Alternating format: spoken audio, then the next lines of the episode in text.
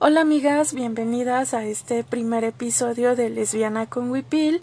Les quiero agradecer muchísimo a todas las que se están tomando un tiempo para escucharme, para escucharnos. Recuerden que este es un espacio de nosotras para nosotras y quiero empezar pues aclarándoles que este pequeño intento de podcast es eso, un intento y un espacio para poder conversar diversos temas que me mueven a mí en lo personal, pero también que me mueven desde el ámbito político y desde el ámbito comunitario. Entonces, pues básicamente este podcast está siendo grabado con un teléfono celular. Estoy aquí en la casa de mis papás, lo que significa que probablemente vayan a escuchar gritos, perros, pero creo que también es parte como de esta de este ser orgánico de este podcast, que es lo que quiero, ¿no? Que sea, pues eso, un espacio cotidiano de charla entre nosotras. Entonces, pues vamos a entrarle a la platiquita y quiero decirles que este primer episodio pues vamos a hablar de un tema que me trastoca muchísimo y me trastoca por completo, que es el tema de ser una mujer enferma. Entonces, en este en este episodio vamos a entrarle a la plática desde eh, lo que es vivirse como mujer diagnosticada con lupus, pero también lo que la escritura ha significado en todo este proceso de enfermedad y en este proceso de sanación y de sobrevivir en un sistema tan caótico como en el que estamos inmersas. Entonces quiero comenzar diciéndoles que bueno, pues soy Yadira del Mar, tengo 31 años, soy lesbiana, zapoteca, yerbera, poeta, socióloga y estoy enferma. Estoy diagnosticada con lupus eritematoso sistémico. Eh, el lupus llegó a mi vida cuando yo tenía 23 años, era una jovencita. Entonces me recuerdo claramente en el consultorio de, del Hospital Central Militar, cuando mi médico, después de dos años de análisis, procedimientos, por fin me daba la que yo creí que sería la certeza más grande de mi vida. Sin embargo, al escuchar que era lupus eritematoso sistémico, pues volví a quedar en un limbo de dudas, porque jamás había escuchado sobre el tema, no conocía a ninguna otra persona con ese diagnóstico. Entonces lo que, lo que hice fue primero quedar en shock, ¿no? Sentada ahí a los 23 añitos y que te digan que tu vida va a cambiar por completo y que no sepas a lo que te vas a enfrentar, pues te deja en shock. Entonces un día, pues navegando en la internet, me di a la tarea de buscar qué demonios era el lupus, ¿no? Porque creo que la única vez en la vida que yo había escuchado algo del lupus fue en un capítulo de Doctor House. Entonces solo tenía como esa información ahí metida en la cabeza. Entonces encontré que el lupus era una enfermedad crónica, autoinmune, inflamatoria, que comprometía casi todos los órganos de la cuerpa, incluido el sistema nervioso. Eh, no sabía bien a bien qué seguía después de aquella declaración, pero lo que siguió fueron meses de más procedimientos, de más pruebas, vinieron diagnósticos, diagnósticos adyacentes fibromialgia, neblina lúpica, artritis, pero también vino el darme cuenta que primero este diagnóstico tardó muchísimo tiempo en llegar porque pues el sector salud nos queda muchísimo a deber aún en enfermedades que no están consideradas en este rango de raras, ¿no? Eh, que nos queda de ver porque no se le invierte lo suficiente a la investigación, no hay eh, ni a la investigación, pues, ni al tratamiento de enfermedades, eh, porque lo que en México ocupa son las enfermedades consideradas como epidemia. Eh, se consideran epidemia por el gran número de pacientes enfermos diagnosticados con esas enfermedades, como en México podría ser la diabetes y la hipertensión. Pero también, eh, pues, ahí hay un, un tema como súper controversial todo el tiempo, y es que al ser la mayor parte de, de, de médicos, de varones, que ocupan estas posiciones de poder dentro de la investigación médica y dentro de los hospitales, pues hay ahí un evidente sesgo de, de género, ¿no? En el sentido que, bueno, pues ellos al ser médicos varones, criados en este sistema patriarcal y dándole paso a estos roles de géneros que están tan establecidos, pues siempre tienden a colocar los síntomas que nosotras les expresamos como algo exagerado, ¿no? Lo cual pues causa mucho ruido porque se calcula que en México y en el mundo eh, del 100% de personas diagnosticadas con lupus, entre el 80 y el 85% son mujeres las que están diagnosticadas. Entonces, este sesgo se vuelve como súper difícil y evidente porque siempre nos coloca como las exageradas, eh, porque pues ya se te va a pasar, porque es una cuestión mental, porque bueno, hay un buen de cosas que están ahí interceptadas intersectando esta parte de, de, la explicación de la sintomatología. Yo lo viví cuando empezaron los síntomas, pues empezaron muy leves, básicamente como dolores de cabeza, fiebres, pero también empezó como toda esta parte de la patologización por el sistema médico, porque al empezar es una enfermedad que se diagnostica eh, por medio de descartar otras enfermedades. Entonces, cuando empezaron como en todo este proceso de descartar, bueno, pues eh, cuando yo les decía, es que me duelen mucho los pies, me duelen mucho las articulaciones, lo primero que hicieron fue que eh, me dijeron que por gorda eh, las articulaciones me dolían, que tenía que bajar de peso.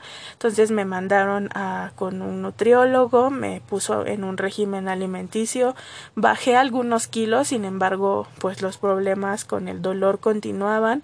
Entonces empezaron a descartar y fue como de ir de una especialidad a otra para que finalmente terminara tratándome en reumatología y en inmunología.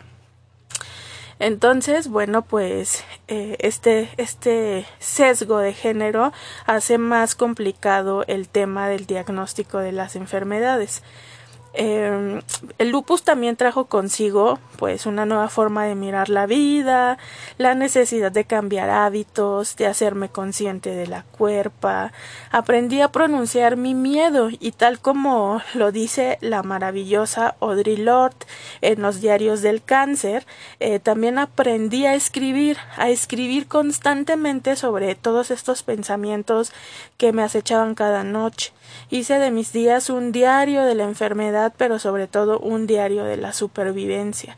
Escribir me sanó de muchísimas maneras, me ayudó a ordenar mis pensamientos, a superar el abandono de personas que creí cercanas, porque esa es la otra realidad de las personas que vivimos con lupus, el abandono, la poca empatía, el desconocimiento, la desinformación o la simple noción de, de vernos desde esta mirada capacitista que nos condena a la reclusión. Sin embargo, hay muchas otras mujeres que como yo nos hemos visto en la necesidad de poner sobre la mesa de debate nuestra experiencia en torno a la salud, a la vida cotidiana estando enfermas, a la salud mental, a los sentires, pensares y quehaceres, y hoy por hoy mujeres en distintas geografías diagnosticadas con estas enfermedades raras y discapacitantes, estamos alzando la voz para decir que estar enferma también es un acto político, sobre todo en un sistema que nos, eh, que nos pide ser todo el tiempo productivas, que seamos la mujer maravilla. Entonces creo que es importante que el feminismo también se vuelva un espacio de cariño, de amor, dulzura y comprensión para las mujeres que estamos enfermas, porque a veces eh, nosotras queremos participar de todos estos movimientos, marchas, performance que implican presentarnos y acuerparnos y hacer movimiento y hacer ejercicio y activar la cuerpa, pero lo cierto es que para nosotras pues no siempre es posible, ¿no? O sea, yo por mi cuenta eh, pues vivo todos los días con dolor. El dolor articular es una constante, el cansancio crónico es una constante. Entonces, si básicamente no puedo tener un trabajo formal en el cual yo tengo una jornada, por ejemplo, de ocho horas, pues también me será muy difícil acudir como a todos estos lugares de encuentro político con las otras, ¿no? Entonces también nosotras estamos apostando por este feminismo que nos voltea a ver y que nos voltea a ver como en estas eh, cosas que son muy, muy muy contextuales, que son muy finas y que están ahí bordeando la vida de un montón de mujeres, ¿no? Porque hay mujeres que estamos enfermas de diferentes cosas, que estamos viviendo con diagnósticos muy diversos y que esos diagnósticos, bueno, nos impiden hacer cosas pues que no les impiden hacerlo a las mujeres sanitas, ¿no? Y eso no significa pues que no, que no podamos construir con las mujeres sanas eh, o no podamos construir con otras mujeres enfermas. Sin embargo, bueno, hay que tener en cuenta como estas particularidades que están ahí. Entonces, bueno, pues yo eh, una tarde, tarde noche, ya conocía alguna algún, algunos textos de, de Audre Lorde. Sin embargo, una noche navegando por internet, pues me, me encontré con sus diarios del cáncer y me inspiró muchísimo para yo poder comenzar como en esta aventura de escribir los diarios de lupus, ¿no? Entonces, estos diarios lo que pretenden hacer es enfrentar la enfermedad desde esta trinchera, eh, si bien los diarios son solo por ahora una breve aproximación a lo que deseo convertir en un fanzine, espero que en mis letras muchas otras se sientan identificadas y que encontremos una comunidad que acuerpe nuestra experiencia de vida. Entonces, pensando un poco en eso, me puse a escribir estos diarios y me voy a permitir en este episodio de Lesbiana con Wipil darle lectura a, estos diarios que las morras de Fem Futura, una revista digital, me hicieron el honor de publicar y que están ahí en, en internet. Si pueden buscarlos, si quieren y pueden darles una leída, están exactamente así, diarios de lupus, hay dos partes. Y me voy a permitir leerles unos fragmentos en este episodio, en esta tardecita, eh, de esos diarios de lupus que están publicados en Femfutura. 26 de mayo de 2018. Hace unos días que me uní a un grupo de ayuda para mujeres con lupus. A veces es súper descorazonador escuchar tanto dolor, sobre todo estas crisis que se viven por no cumplir con el rol de mujer que se nos ha impuesto. La mayoría nos vemos afectadas por las subidas de peso a causa de los corticoides, y eso pesa en nuestra concepción de belleza tan atrofiada de por sí por el sistema patriarcal. En parte, por este motivo las depresiones se vuelven tan profundas. El miedo al abandono de la pareja es una constante el cansancio crónico que nos impide hacer tantas actividades y este sistema que nos obliga a vivir deprisa. Sin embargo, creo en el poder de nuestras cuerpas, de nuestra sanación interna, de ir abandonando estas ideas que nada más nos hacen más caótica la vida. Creo en la importancia de reconocernos en el dolor, pero también en la lucha diaria contra el lupus, contra el sistema. Creo en la colectividad entre mujeres que de a mucho nos salva la vida. 17 de julio de 2018. Pese a todos los pronósticos médicos, Andrea, una compañera del grupo de Lupus, se casó este fin de semana con Eduardo. Nos contó muy contenta sobre su boda, muy íntima, con flores blancas como centros de mesa que hizo su hermana, pollo ahumado para el banquete, cocinado por su abuela y sus dos tías. Por supuesto, ella no bebió gota de alcohol, pero sí agua de piña, su favorita, y que su prima no olvidó llevar a la fiesta. No usó zapatillas, porque sus piecitos estaban hinchados, pero lució una sonrisa radiante. Ella quería llevar un chongo alto, pero el cabello se le ha ido cayendo a razón del medicamento mensual pero no importa, ya que las amigas la supieron adornar con una tiara preciosa de flores que hacía juego con sus aretes. Andrea lleva diagnosticada siete años con lupus y como todas nosotras ha tenido recaídas y bajones intensos, pero hoy está con nosotras compartiendo su felicidad por la vida y yo muero de felicidad y de ternura al ver y sentir que el amor entre mujeres nos salva de muchas formas posibles. 31 de julio de 2018 el lupus sigue siendo una enfermedad compleja y desconocida en México. Entre las muchas complicaciones está la nefritis lúpica. Esta suele ser la más agotadora y en muchos casos llevar a la muerte. Cuando tuve mi diagnóstico en mano, el médico me recomendó ir a un grupo de ayuda para personas con lupus. Pronto ese grupo se transformó en un puñado de mujeres hablando de su día a día, de cómo vivir con la enfermedad, con el cansancio diario, con los comentarios de pero te es muy bien, ¿en serio estás enferma? ¿De verdad estás tan agotada? Entre ellas estaba Araceli, una mujer preciosa y brillante. Fue la primera con quien intercambié palabras, con quien volví a casa después de cada sesión, quien me dio apapachos en días de depresión, me orientó para entender mis cambios de ánimo, para aprender a comer mejor, para reírme de nuestra flojera diaria, la que me decía Yadi, hay que buscar ofertas de bastones. Ara se volvió mi amiga, confidente, compañera. Compartíamos el gusto por la lectura y Ara también era feminista. Su nefritis se volvió incontrolable, aunado a su sistema inmune atacándose a él mismo. Ara necesitaba un riñón. Pero estaba muy muy debajo en la lista de espera, y quien se lo daría, su esposo, al final no lo hizo. Ara murió hoy pero la recordaremos como la guerrera que fue hasta el último día de su vida. Ya puedes volar libre, mariposita. 12 de agosto de 2018. Este árbol que soy yo, lleno de huellas, se atrevió a decir su nombre, se enfrentó a oleadas de odio y se mantuvo en pie. Mi cuerpo ha sido un territorio al que han intentado colonizar, un cuerpo que ha sido patologizado, primero por sus formas, después por el lupus. Mi cuerpo, árbol lleno de huellas, árbol lleno de vida, está aquí, ocupando su espacio en el mundo y dispuesto a florecer. Estas amiga, amigas son fragmentos, breves fragmentos de lo que está publicado en Diarios de Lupus, de la revista digital Futura, nuevamente pasando el comercial, que si quieren leerlos completos, bueno, pues los encuentran en el sitio web de la revista, donde he tenido el gusto de hacer alguna otra colaboración.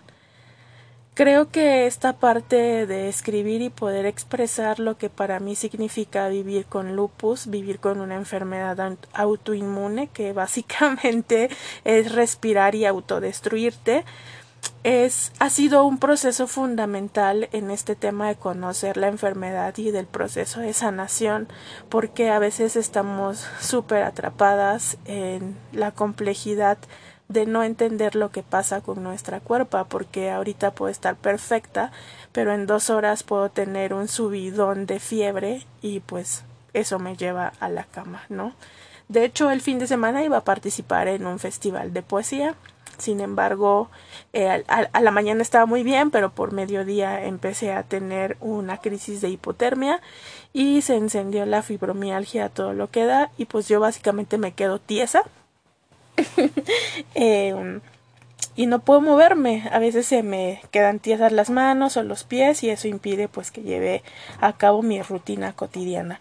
Entonces, pues ahí está este primer episodio de Lesbiana con Wipil, hablando de los diarios de lupus, del proceso de escritura, de la enfermedad y sobre todo pues esta crítica al sistema de salud mexicano que nos queda de ver muchísimo a todos y a todas, ¿no? Sobre todo a todas, hablando en específico de las mujeres que estamos viviendo una enfermedad crónica.